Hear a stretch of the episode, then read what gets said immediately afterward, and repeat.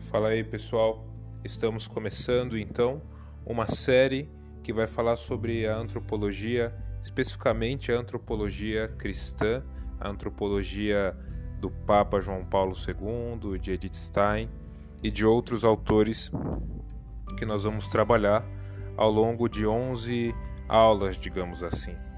Então, essa primeira aula eu queria trabalhar muito dois conceitos que são chaves para o entendimento da antropologia como eu vou abordar, que é a antropologia cristã, ou mais especificamente a antropologia personalista. A palavra antropologia, ela tem a sua raiz na língua grega. Anthropos significa homem, logia, estudo, Logia razão, logia significa conhecimento. Então, antropologia é o estudo do homem. A antropologia é uma ciência sistemática que lida com a experiência do homem. A antropologia ela não pode ser simplesmente uma ciência teórica baseada em fórmulas, baseada em, em teoremas. Não.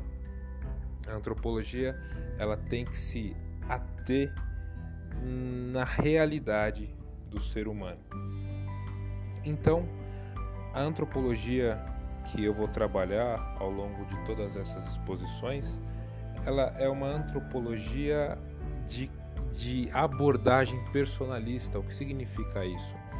Ela vai ter como conceito-chave, como palavra-chave, o termo pessoa.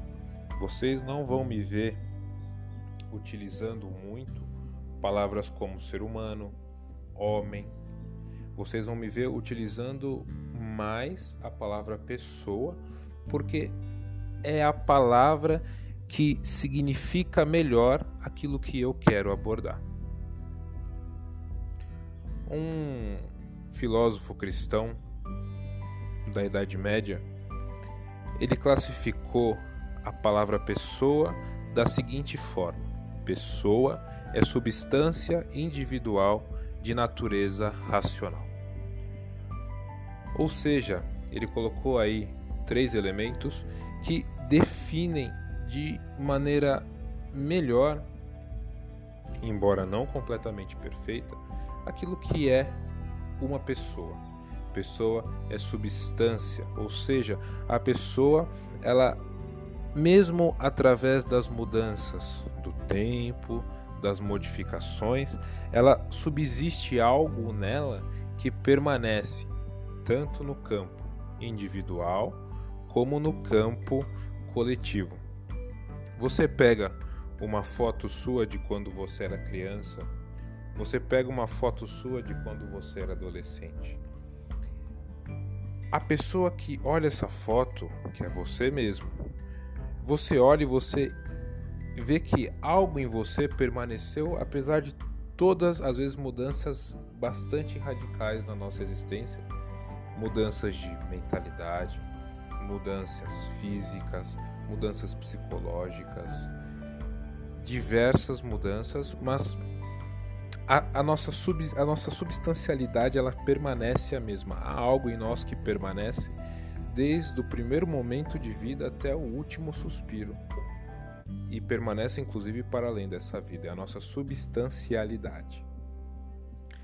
Coletivamente também, na história da humanidade, nós podemos pensar que os homens da época das cavernas, os homens da Grécia Antiga, os homens do Oriente, mesmo através das diversas mudanças da história, de cultura, de conhecimento, do modo de trabalho, de produção, mesmo através dessas diversas mudanças na história da humanidade, o homem ele permanece com a sua substancialidade, com os seus, as suas características essenciais permanecem as mesmas, não se alteram.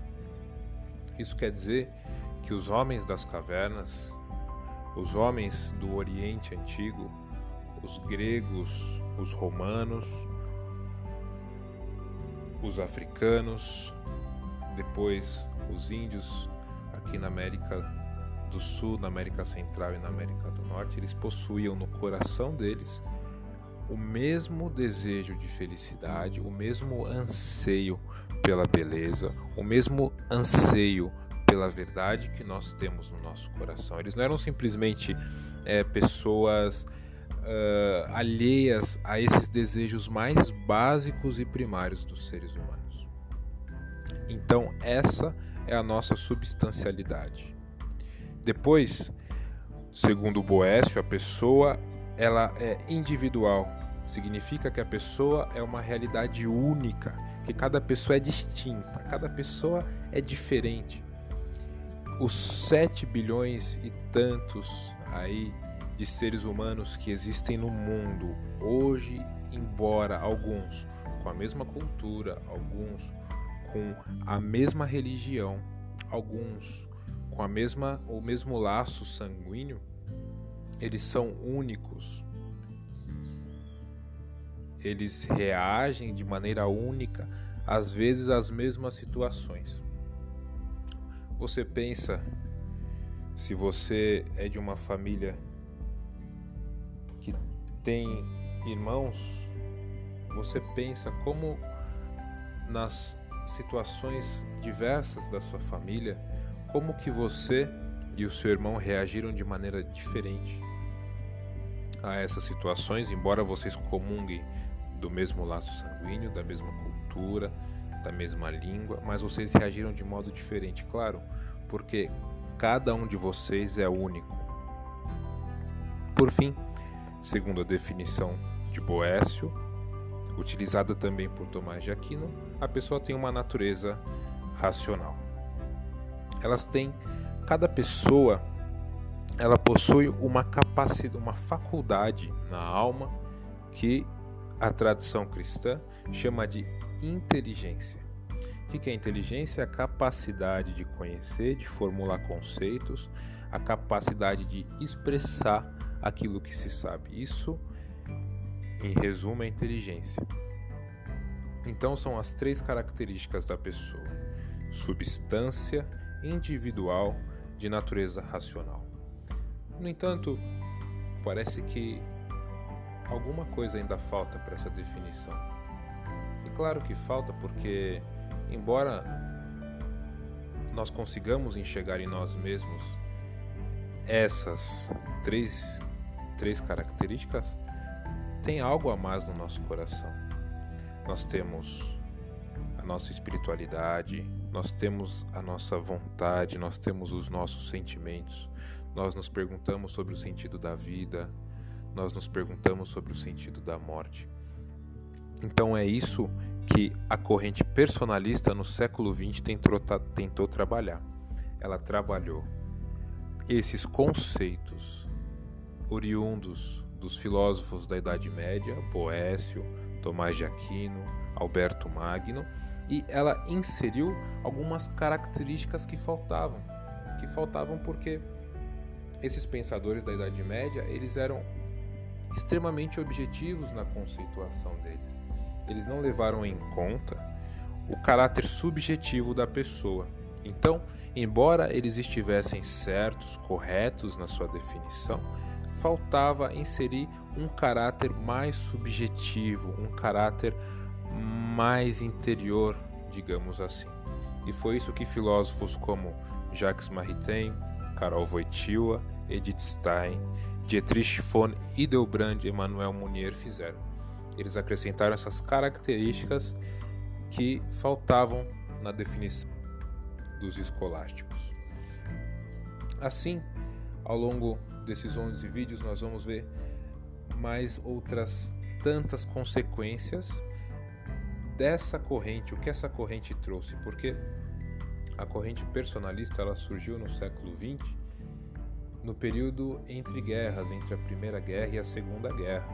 Então, era um período obscuro na história da humanidade em que parecia que a pessoa humana tinha perdido, afinal, seu valor.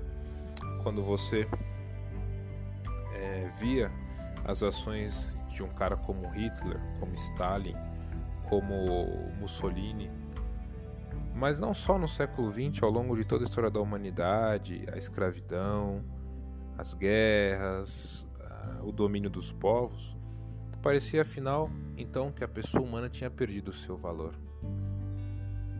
Quando, de verdade, a dignidade da humana ela permanece e deve permanecer sempre independente de qualquer valor cognitivo, social, econômico. A pessoa ela tem valor em si mesma e não pode ser instrumentalizada. Ela possui uma perfeição intrínseca somente pelo mero fato de ser pessoa. E esse valor ele é absoluto. É a partir daí que se fundamentam os direitos humanos, que eles não levam em conta as características acidentais, nação, língua, etnia, condição social e econômica, mas ele se atém ao fato absoluto que é toda pessoa é digna pelo mero fato de ser pessoa. A tradição cristã, também desde os primeiros cristãos, ela procurou valorizar a dignidade da pessoa humana. É o que diz São Paulo: já não existe diferença entre judeu e grego, nem entre escravo e pessoa livre, nem entre homem e mulher, porque todos vós sois um só em Jesus Cristo. Assim, nessa, nesse episódio de hoje, nós vemos então um pouco um panorama introdutório do que nós vamos abordar durante as próximas 10 aulas. Espero que vocês gostem.